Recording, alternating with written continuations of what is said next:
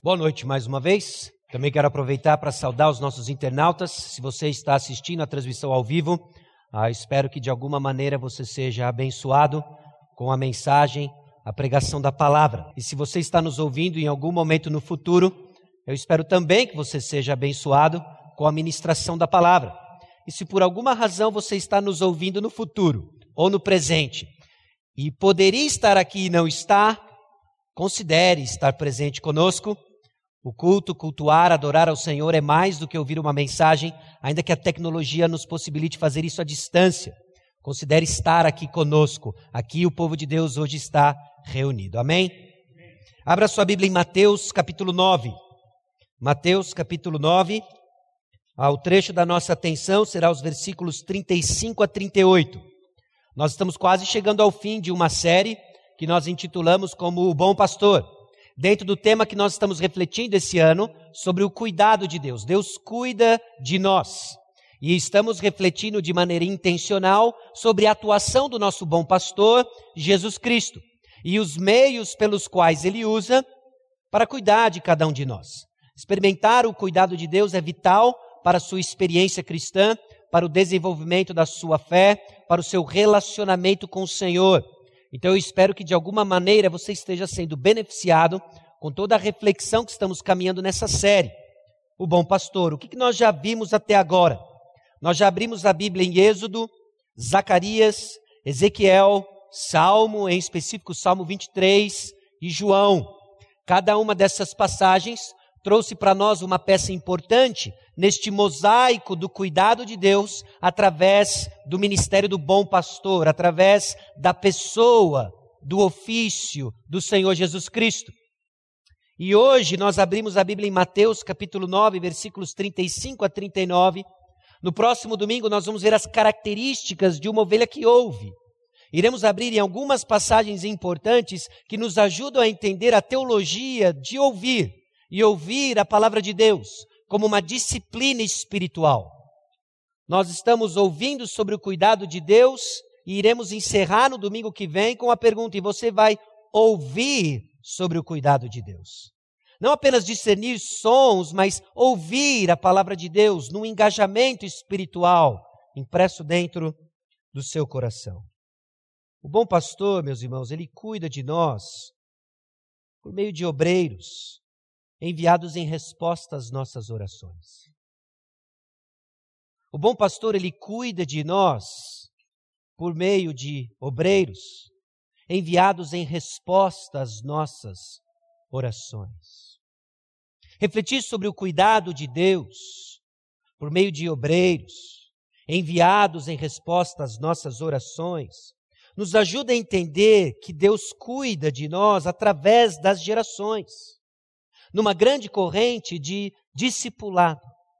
Nós vamos experimentar o cuidado de Deus no tempo presente. E nós temos uma responsabilidade com as próximas gerações. As gerações que carecem de ouvir sobre esse Deus que cuida. E que vão ouvir por boca daqueles que serão levantados como resposta às nossas orações. Estamos prestes a começar o mês que iremos refletir de maneira intencional em missões. Homens e mulheres separados por Deus, engajados na proclamação da palavra e muitos levantados em resposta às orações. Orações de uma geração passada que foram fiéis na comunicação da, da proclamação do Evangelho e da missão de fazer discípulos. E assim a próxima geração será cuidada. Eu espero que você saia daqui desafiado a perceber o cuidado de Deus e a nossa responsabilidade no engajamento de perceber a necessidade de pessoas ao nosso redor.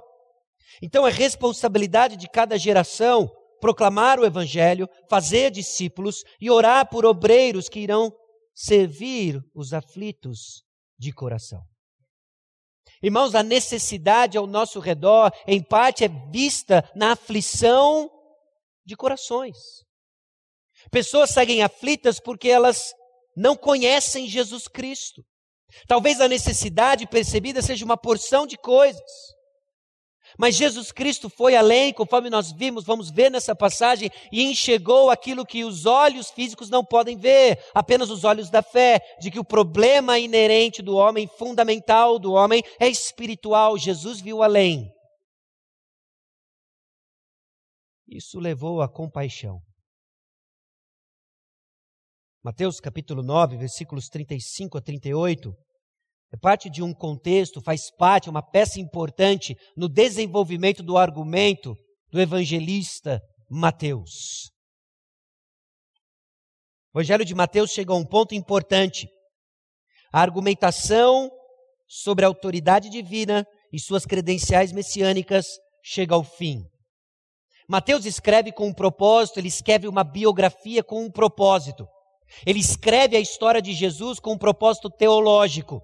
E os capítulos 8 e 9 mostram as credenciais do nosso Senhor Jesus Cristo em sua autoridade divina e Messias. No capítulo 10, Jesus envia os seus discípulos e dá início ao ministério apostólico. Capítulo 11, versículo 1 diz: Ora, tendo acabado Jesus de dar essas instruções aos seus doze discípulos, partiu dali a ensinar e a, empregar, e a pregar nas cidades deles. Os discípulos deixam de ser meros ouvintes e vão se tornar participantes da missão. Então, Mateus capítulo 9, versículos 36 a 38 em particular, forma uma ponte entre o ministério público de Jesus para as multidões e começa a se concentrar exclusivamente em discipular o círculo dos doze apóstolos. A passagem mistura alguns elementos futuros, escatológicos, com a forma como o Senhor Jesus Cristo lança as sementes daquilo que viria a ser a igreja de que agora, reconhecido Jesus Cristo como Messias e Salvador, cabe àqueles que caminhavam com ele, o primeiro elo dessa corrente de discipulado, a proclamar o Evangelho. E Mateus 9, 36 a 38, incluímos também o versículo 35, faz essa ponte entre o ministério público de Jesus para as multidões e agora esse treinamento do ciclo dos doze, um ciclo fechado. Vamos ler o texto bíblico, Mateus capítulo 9, versículos 35 a 38. E percorria Jesus todas as cidades e povoados, ensinando nas sinagogas, pregando o evangelho do reino e curando toda sorte de doenças e enfermidades. Vendo ele as multidões, compadeceu-se delas porque estavam aflitas e exaustas, como ovelhas que não têm pastor. E então se dirigiu a seus discípulos. A seara, na verdade, é grande, mas os trabalhadores são poucos. Rogai, pois, ao Senhor da seara que mande trabalhadores para a sua seara. Baixe sua cabeça, vamos orar mais uma vez. Senhor, aqui estamos diante da Sua palavra. E o que nós pedimos é que o Senhor abra o nosso entendimento. Abra, ó Deus, nosso coração para percebermos a necessidade ao nosso redor. Crie em nós a compaixão que houve e moveu Jesus Cristo. Crie em Deus, cria nós em Deus uma percepção real das necessidades diante de nós e corações, ó Deus, perseverantes em oração, sabendo que começa de joelhos o cumprimento da grande comissão. Levanta em nosso meio respostas ao pedido por obreiros, pessoas dispostas a pagar o preço, nas trincheiras do campo missionário, nas trincheiras do campo pastoral, no suporte para que a obra seja feita. Dá-nos, a Deus, uma visão do teu reino. Em nome de Jesus que nós oramos. Amém. Irmãos, Deus cuida dos aflitos, suprindo sua real necessidade do Evangelho por meio de obreiros enviados por Ele em resposta às nossas orações. Se fôssemos suprimir tudo aquilo que Mateus capítulo 9, 35 a 38 nos ensina, nos sugere a pensar, nos, nos ensina acerca da obra do Evangelho é que Deus cuida dos aflitos, suprindo sua real necessidade do Evangelho por meio de obreiros enviados por Ele em resposta às nossas orações. Deus cuida de nós. Deus cuida de nós. Nós reconhecemos então a necessidade ao redor no exercício do serviço ao Senhor. Você já parou para pensar quais são as necessidades ao nosso redor? Não só quais são as necessidades ao nosso redor, mas ah, o primeiro passo que nós damos na identificação da necessidade ao nosso redor. Porque grande parte daquilo que nós vamos nos propor a fazer como igreja, não só hoje, mas no futuro, vai ser uma resposta direta à percepção da necessidade ao nosso redor. Não se engane que igrejas se perdem na identificação da necessidade ao nosso redor. E nós iremos reconhecê-la enquanto estivermos labutando no serviço do Senhor. Jesus Cristo segue percorrendo as cidades, exercendo seu ministério de ensino e pregação e também performando sinais miraculosos, tanto na validação da sua identidade quanto na compaixão do seu ministério. E é no exercício do ensino, é no exercício da pregação, é na execução desses sinais, no cumprimento do seu ministério, que Jesus percebe a necessidade ao nosso redor estabelecendo um padrão importante para que eu e você saibamos identificar qual é a real necessidade que a igreja do Senhor Jesus Cristo deve suprir. Nós não iremos identificar isso lendo apenas censos, pesquisas. Nós vamos identificar a real necessidade ao nosso redor em meio ao serviço do Senhor. Isso parece um tanto quanto cíclico, mas, meus irmãos, nós aprendemos bastante com a mão no arado. Talvez parte da apatia de alguns de nós é porque você senta na igreja como mero espectador. E como espectador, a sua visão da necessidade da igreja está voltada ao seu conforto pessoal, está voltado às necessidades ligadas à cobiça do seu coração, e você esquece a real necessidade ao nosso redor. Por quê? Porque você não está vinculado ao cumprimento da missão. Você não está engajado com a mão no arado e a percepção da necessidade ao seu redor se torna extremamente egocêntrica. E é no meio do serviço, é no meio da labuta que Jesus Cristo se torna sensível à necessidade ao seu redor. Jesus viu as multidões. Enquanto ele ensina, enquanto ele prega, enquanto ele cura toda sorte de doenças e enfermidades, ele viu as multidões. Obviamente que Mateus não está chamando a nossa atenção para a habilidade que Jesus Cristo tem de discernir e enxergar objetos visuais, pessoas visualmente. Ele viu de uma maneira distinta. E o que, que ele viu? Ele viu pessoas aflitas e exaustas. Era no meio do serviço, era no ensino, na pregação, era na validação do seu ministério que Jesus Cristo enxergou além. Ele enxergou além do coxo, ele enxergou além do cego, ele viu a aflição da alma. Ele viu pessoas aflitas, ele viu pessoas exaustas. Ele viu pessoas debaixo da má liderança religiosa, ovelhas que não têm pastor. Nós vimos em Ezequiel 34 que Deus não se importa apenas com quem lidera o seu povo, mas também como a liderança é exercida. A percepção de Jesus Cristo ecoa aquilo que nós vimos em Ezequiel 34, de que o bom pastor, ele enxerga a real necessidade das suas ovelhas. Enquanto nós gritamos para o Senhor o que nós queremos, fantasiado de nossas necessidades, o Senhor responde com aquilo que nós precisamos. Jesus Cristo sempre responde nossas perguntas. Por vezes fazemos as perguntas erradas, mas Ele sempre nos dá as respostas certas. E em meio a essa multidão exausta e aflita, em meio a essa multidão oprimida pela má liderança religiosa, Jesus Cristo viu além. Ele viu além, ele viu a condição do coração, mas isso no contexto do serviço. Irmãos, nós não iremos identificar a real necessidade das pessoas enquanto não estivermos engajados no serviço ao Senhor. Parte da nossa apatia, parte da, da nossa falta de compaixão com pessoas que carecem do Evangelho tem a ver com a nossa falta de engajamento no serviço ao Senhor. Nós estamos engajados e ocupados com uma porção de coisas, às vezes muitas delas fantasiadas de obra do Senhor, mas nos tornamos insensíveis à real necessidade, porque não há um engajamento com o serviço do Senhor.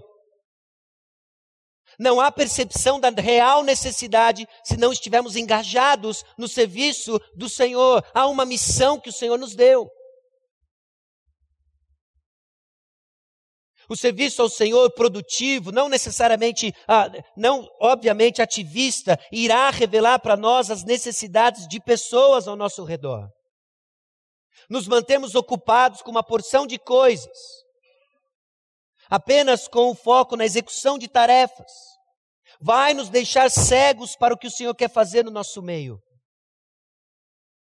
Nós podemos ser criativos com uma porção de coisas, mas quando tiramos os olhos do Senhor Jesus Cristo, nós deixamos de ver o que de fato Ele está fazendo no nosso meio.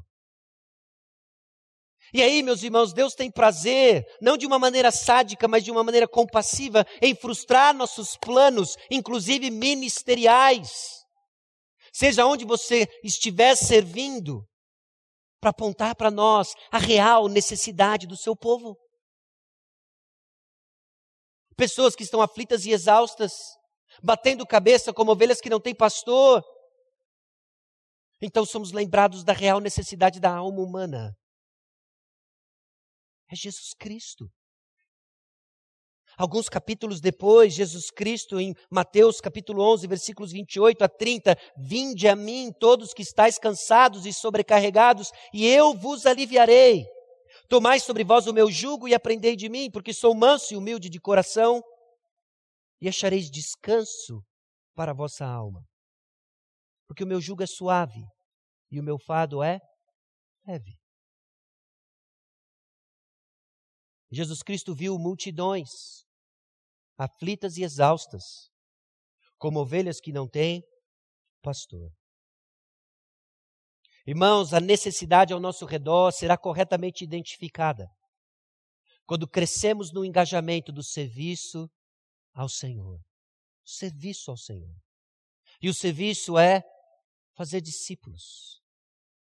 O serviço é protegermos a mensagem que o Senhor nos deu como igreja, o Evangelho. Este é o serviço. Este é o serviço que a igreja é chamada para estar engajada e aí sim perceber as necessidades ao nosso redor, que se resumem à falta não de informação necessariamente, não porque não temos o que nós não que, que nós queremos, mas a nossa necessidade de Cristo Jesus, o bom pastor, aquele que dá descanso à nossa alma. Essa é a maior necessidade das multidões. E é então, movido por identificar a necessidade das pessoas, que nós servimos. Servimos pessoas movidos por compaixão. Movidos por pessoas, servimos pessoas movidos por compaixão. Não é meramente um sentimento de dó, mas obviamente uma compaixão que mexe com nossas entranhas, o termo, inclusive, usado no versículo 36, compadeceu-se delas, é um termo vívido, um termo concreto, que faz referência, sim, aperte os cintos aí, ao nosso intestino. Aos intestinos. Jesus experimentou algo no intestino. Porque não é aí onde você reage emocionalmente. Nós sentimos um treco. Onde? Às vezes a gente tenta ser, usar um pouco de eufemismo, né? É um frio na barriga. É lá no intestino. E a antiguidade era muito vívida, muito concreta na explicação das emoções e colocando o centro como as nossas entranhas. Porque é lá que nós respondemos emocionalmente. É lá que estudantes experimentam o piriri pré-prova, ou pior, o piriri pré-entrega de notas. É lá que os casais ou os apaixonados experimentam a emoção de encontrar com alguém. Não é o treco que você sente? É uma porção de coisas que emocionalmente nós experimentamos nas entranhas. E Jesus Cristo, movido de compaixão, numa forte experiência emocional, o texto descreve que ele teve compaixão. Compaixão. Irmãos, se, se a nossa cabeça, ou, ou até mesmo quando a Bíblia enfoca que no coração nós pensamos, se aquilo é a fonte do nosso pensamento, as nossas entranhas é a fonte de nossas reações. Nós respondemos a uma porção de coisas emocionalmente. E Jesus respondeu emocionalmente, porque ele tinha uma visão clara da missão. Nós temos dificuldade de responder emocionalmente à necessidade, o estado espiritual das pessoas, porque a nossa visão ainda não é clara da missão. Nós ainda não estamos engajados na missão. Então não somos movidos emocionalmente, não somos emo envolvidos emocionalmente com a coisa certa. Então parte da nossa oração precisa ser: Senhor, nos dê olhos para vermos a missão, nos dê corações para nos engajarmos na missão, nos dê, Senhor, emoções que se engajam à missão. E Jesus Cristo calibra isso porque não é simplesmente uma reação emocional sem nenhum controle mas balizado por verdade, e a resposta dele, dessa compaixão, nos informa isso. Mas é importante notar que Jesus se compadece das pessoas aflitas, e possivelmente movido por três elementos. Em primeiro deles, a sua natureza compassiva. Jesus tem uma natureza compassiva. E porque ele se compadece daqueles que estavam aflitos e exaustos? Porque Jesus tem uma natureza compassiva. Jesus se compadece da multidão que está exausta e aflita por causa da condição do homem perdido. A condição do homem perdido move Jesus emocionalmente.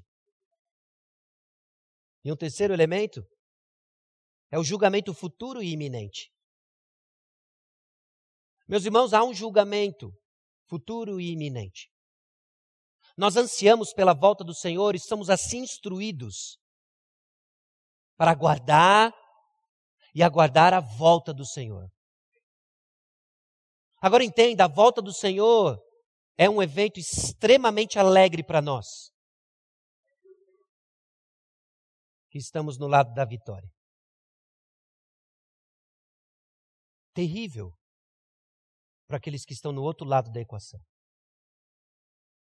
E salvação sempre pressupõe juízo. Pare e pensa, você na, na sua casa, invadido por bandidos, e no meio daquela aflição a polícia chega, e numa operação extremamente delicada, perigosa, cheio de ação, abate os bandidos alívio, livramento para você, juízo e condenação para os bandidos. Salvação implica em juízo. No nosso caso, implica no juízo derramado sobre Jesus Cristo, nosso substituto.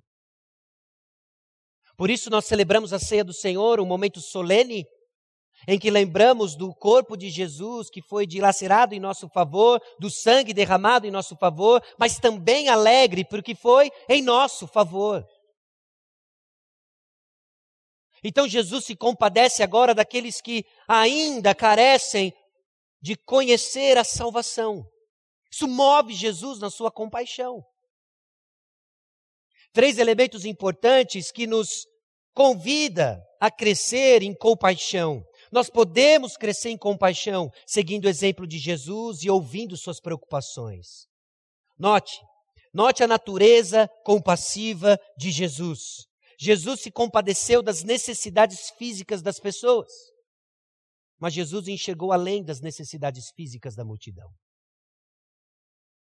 Sim, há todo um significado teológico em meio a todos os sinais que ele performou, mas não podemos negar o fato de que Jesus se compadeceu daqueles que sofriam, dos leprosos excluídos, do coxo que não andava, do cego que não via.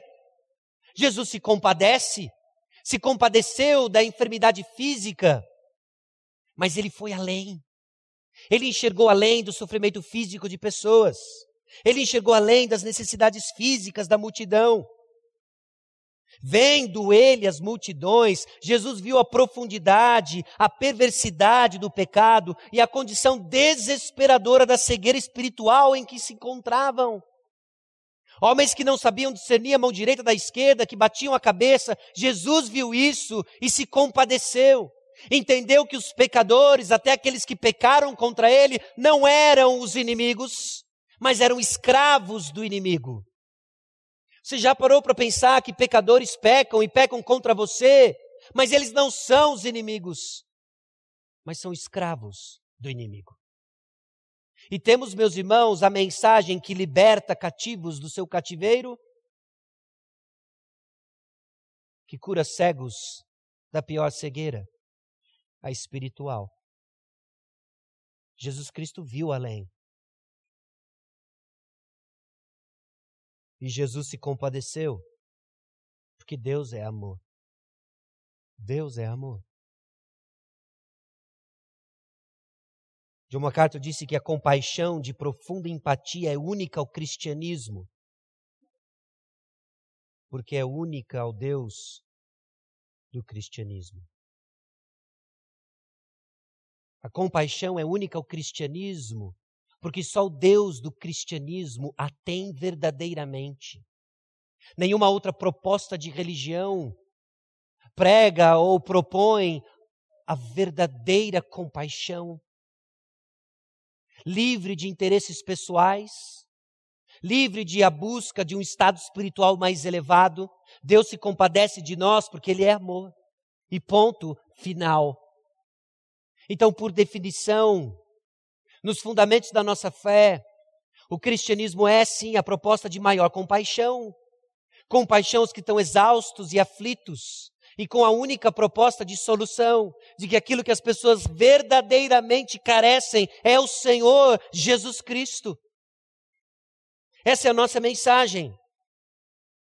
Thomas Watson disse o seguinte: Nós não podemos forçar, entre aspas, nosso Senhor a nos punir, mas nós nunca iremos nós podemos, desculpa, forçar nosso Senhor a nos punir, mas nós nunca iremos forçá-lo a nos amar, porque Deus é amor. Porque Deus é amor.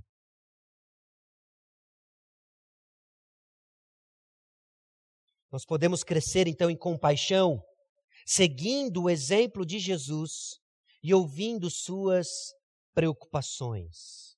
Ouvindo suas preocupações. Jesus Cristo, antes de ser o nosso exemplo, ele é o nosso sacrifício. E uma vez que nós abraçamos Jesus Cristo como substituto, como nosso substituto, em nossa culpabilidade dos nossos pecados, ele se torna também nosso exemplo. E é olhando então para a compaixão de Jesus Cristo e sua natureza compassiva que nós crescemos em compaixão. Nós passamos recentemente por uma série em 1 Pedro e vimos que finalmente, sede todos de igual ânimo, compadecidos, fraternalmente amigos, misericordiosos, humildes, não pagando mal por mal ou injúria por injúria, antes, pelo contrário, bendizendo, pois para isso mesmo fostes chamados, a fim de receberdes bênção por herança. Há um chamado sobre nós de crescer em compaixão, em desenvolvermos nossa natureza de compaixão.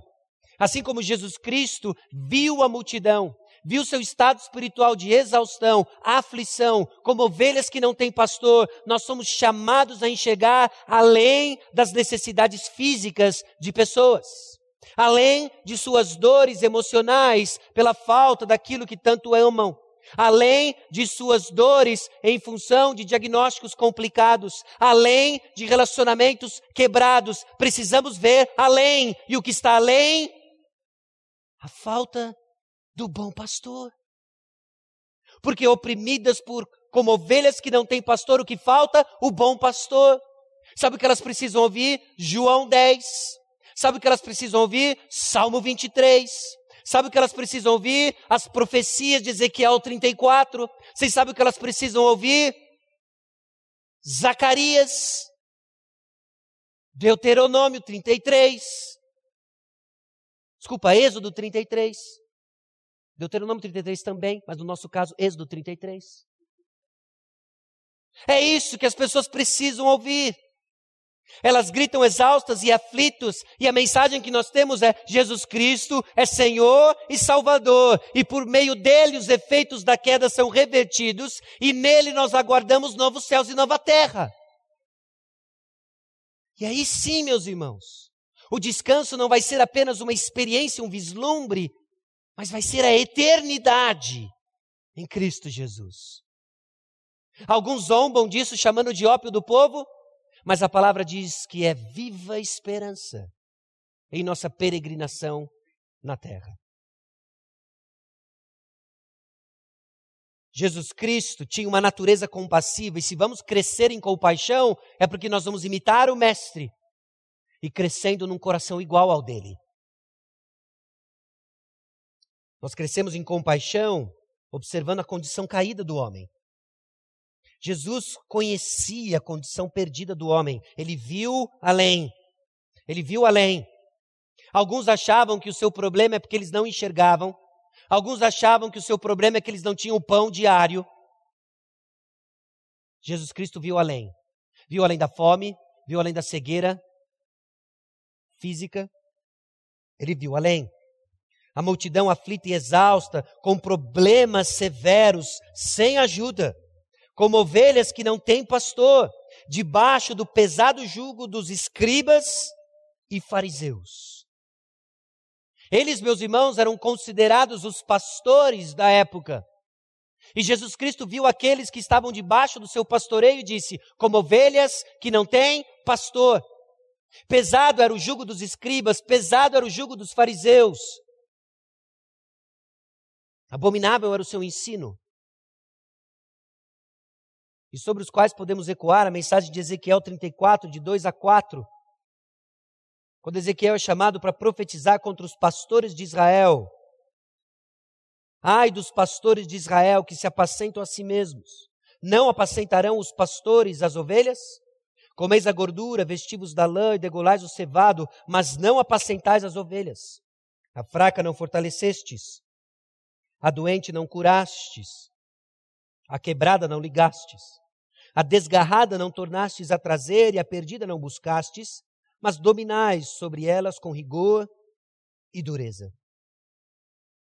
A palavra de Ezequiel contra os pastores de Israel, os, os maus líderes religiosos, era dura a palavra, que ecoa também contra os escribas e fariseus. Jesus Cristo tinha palavras duras àqueles que eram os líderes religiosos de Israel, mas que não pastoreavam as ovelhas de Israel que eram deixadas exaustas, aflitas e como ovelhas que não têm pastor. Alguns capítulos depois, Jesus Cristo traz palavras duras aos escribas e fariseus. Então falou Jesus às multidões e aos seus discípulos. Na cadeira de Moisés se assentaram os escribas e os fariseus. Fazei e guardai, pois tudo quanto eles vos disserem. Porém, não os imiteis nas suas obras, porque dizem e não fazem atam fardos pesados e difíceis de carregar e os põe sobre os ombros dos homens. Entretanto, eles mesmos nem com o dedo querem movê-los. Não eram homens que não estavam apenas deixando de fazer o seu papel. Eram homens que submetiam as ovelhas de Israel a um pesado jugo, ao falso ensino, no versículo 13, Jesus Cristo diz: Ai de vós, escribas e fariseus, hipócritas, porque fechais o reino dos céus diante dos homens, pois vós não entrais, nem deixais entrar os que estão entrando. O problema era grave, porque não era apenas que eles estavam em silêncio, mas eles criaram um pesado jugo sobre as ovelhas de Israel, que estavam agora exaustas e aflitas, como ovelhas que não têm pastor, e não conseguiam discernir o caminho de salvação. Ai daqueles falsos mestres, ladrões do aprisco, que impedem que as ovelhas escutem a voz do bom pastor. Meus irmãos, reconheçamos a condição do homem caído, que será redimido apenas pelas palavras de salvação. Sejamos sensíveis de que aí fora há um barulho, há um barulho quase que ensurdecedor. E pessoas seguem aflitas e exaustas porque escutam tudo, menos o Evangelho. E cabe a nós, aqueles que ouviram as palavras do bom pastor, transmitir à próxima geração, transmitir àqueles da nossa geração e rogar para que Deus levante obreiros. Porque pessoas seguem exaustas e aflitas, como ovelhas que não têm pastor.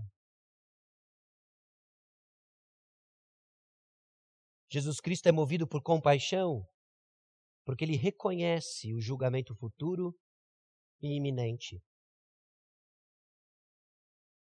Ele muda a metáfora, ele muda a ilustração de pastoreio para agricultura.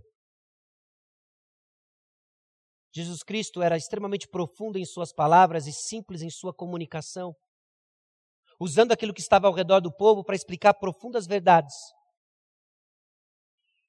Ele fala de pastoreio, e agora ele fala de agricultura. E a metáfora da seara sugere um contexto de juízo. Aliás, grande parte de, de, de seara na aparição bíblica, tanto Isaías quanto Joel, se relaciona com o juízo divino. Em Mateus, a seara também é usada para mencionar juízo divino. Vai haver juízo. Vai haver juízo. Mateus capítulo 13, versículo 30, deixai-os crescer juntos até a colheita. E no tempo da colheita direi aos ceifeiros: ajuntai primeiro o joio, atai-o em feixes para ser queimado, mas o trigo recolhei-o no meu celeiro. A seara traz a expectativa de juízo. O restante do capítulo, Jesus Cristo explica a parábola e fala da seara como terrível dia do juízo, onde vai haver a separação do trigo e do joio. Apocalipse capítulo 14, versículos 14 a 16. Olhei e eis uma nuvem branca, e sentada sobre a nuvem um semelhante a filho do homem, tendo na cabeça uma coroa de ouro e na mão uma foice afiada. Outro anjo saiu do santuário, gritando em grande voz para aquele que se achava sentado sobre a nuvem: Toma tua foice e ceifa, pois chegou a hora de ceifar, visto que a seara da terra já amadureceu. E aquele que estava sentado sobre a nuvem passou a sua foice sobre a terra, e a terra foi ceifada. Jesus Cristo ministra de forma intensa e compassiva, porque ele antecipava o juízo divino sobre todos aqueles que não confiavam em Jesus Cristo. Meu irmão, há um juízo futuro e iminente. E pessoas vão padecer nele. A não ser que eles escutem do Evangelho. A garantia é que Jesus Cristo já escolheu aqueles que vão ouvir. O encorajamento para a nossa missão é que nós sabemos, nós não sabemos quem são. Então nós pregamos. Nós pregamos. E assim, conhecendo o temor do Senhor, persuadimos os homens e somos cabalmente conhecidos por Deus. E espero também a vossa consciência nos reconheça. Uma motivação importante para o ministério de reconciliação, explicado pelo apóstolo Paulo em 2 Coríntios capítulo 5, é o juízo iminente. Persuadimos homens porque sabemos que um dia todos nós iremos prestar contas. Nós, garantidos pelo sacrifício de Jesus Cristo em nosso favor, no lado da vitória será um dia de alegria. Gozaremos do Senhor para sempre. Mas existem aqueles que não conhecem a mesma mensagem. Jesus Cristo, então, na sua conclusão, na iminência do juízo, ao falar da seara, nos chama a rogar, pois ao Senhor da seara que mande trabalhadores para a sua seara. Jesus aponta um grande problema no trabalho: os obreiros eram poucos. Os obreiros eram poucos. Um dos primeiros pontos que os trabalhadores precisam reconhecer é que os números são baixos e podem aumentar apenas pela provisão e pelo poder divinos. Irmãos, há uma sensação esquisita quando meditamos, pensamos sobre missão, sobre evangelismo. E via de regra tem a ver com a nossa incapacidade e com o tamanho da tarefa que nos aguarda. Que cria em nós um certo desespero, um santo desespero que não deve nos mover a ser movidos apenas emocionalmente para sair correndo, gritando: Jesus Cristo salva. Mas que nos move, antes de tudo, a cair de joelhos e reconhecer que a nossa primeira responsabilidade é nos achegar ao Senhor em oração. É nos achegar ao Senhor em oração. A compaixão começa de joelhos se vamos crescer experimentando o bom cuidado de Deus, se vamos crescer como instrumentos do cuidado de Deus para aqueles que estão exaustos, aflitos e que não têm pastor, é porque vai começar de joelhos. Meus irmãos, e é aqui que nós aguardamos o agir do Senhor no nosso meio. Porque não há o que eu possa dizer, não há como persuadir você apenas com argumentos humanos para o engajamento na missão e de todo o coração, inclusive suas entranhas. Mas há como aguardarmos o agir do Senhor. Aguardarmos o agir do Senhor enquanto estamos engajados no serviço do Senhor, enquanto estamos ouvindo a palavra do Senhor, esperando o momento em que Ele vai olhar para nós com favor e operar no nosso meio aquilo que alguns chamam de avivamento, aquilo que alguns chamam de um grande despertamento, e aquilo que talvez a gente deve encarar apenas como ação do Senhor, extraordinária ou ordinária, em salvando os seus, porque Deus já está agindo. Deus já está agindo. Deus já está trabalhando no coração dos seus. E parte da nossa falta de percepção tem a ver com a nossa distância no engajamento do serviço do Senhor. Deus está agindo. Você está vendo? Você enxerga? Ou você está ocupado com coisas demais que não são o serviço do Senhor? A saber, fazer discípulos e testemunhar na linha de frente. Quando ele abre os olhos de pessoas que antes não podiam ver, mas agora veem. A transformar pessoas que antes exaustas e aflitas, como ovelhas que não têm pastor, agora encontram descanso e direção debaixo do bom cajado do nosso Senhor. Você tem visto isso? Você tem visto isso? A oração, então, é um pedido por obreiros. Enquanto somos trabalhados pelo Senhor da obra, hacemos a resposta de nossa própria oração. Senhor, manda trabalhadores. Senhor, mande trabalhadores. Senhor, mande trabalhadores. Até que sua oração se torne: Eis-me aqui. Eis-me aqui.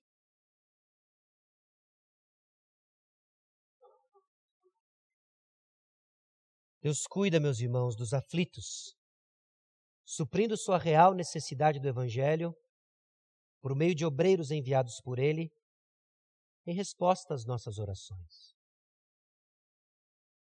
Nós vamos identificar a real necessidade ao nosso redor com as mãos no arado. Aqueles que são meros espectadores do agir do Senhor vão ter uma percepção muito míope da missão e equivocada da missão. Nós somos chamados a crescer em compaixão, observando a natureza compassiva do nosso Senhor, o estado caído do homem e quão carente ele é de libertação, e na certeza de que há um juízo iminente e futuro. E essa compaixão que acomete nosso coração nos move a orar por mais obreiros. O mês de outubro é o mês de missões. É o mês que nós vamos refletir intencionalmente sobre missões, ouvir de uma família missionária, enviar alguns do nosso meio para estar com pessoas no Uruguai, com o nosso missionário, ouvir relato daqueles que vão voltar, contando o que está acontecendo no campo. E um mês em que seremos desafiados a orar. Senhor, envia mais obreiros. Senhor, crie em nós ouvidos atentos. Se a resposta for você. Se a resposta for você. O improvável. O improvável. Abaixe sua cabeça. Vamos orar. Senhor nosso Deus e Pai, nós chegamos diante do Senhor.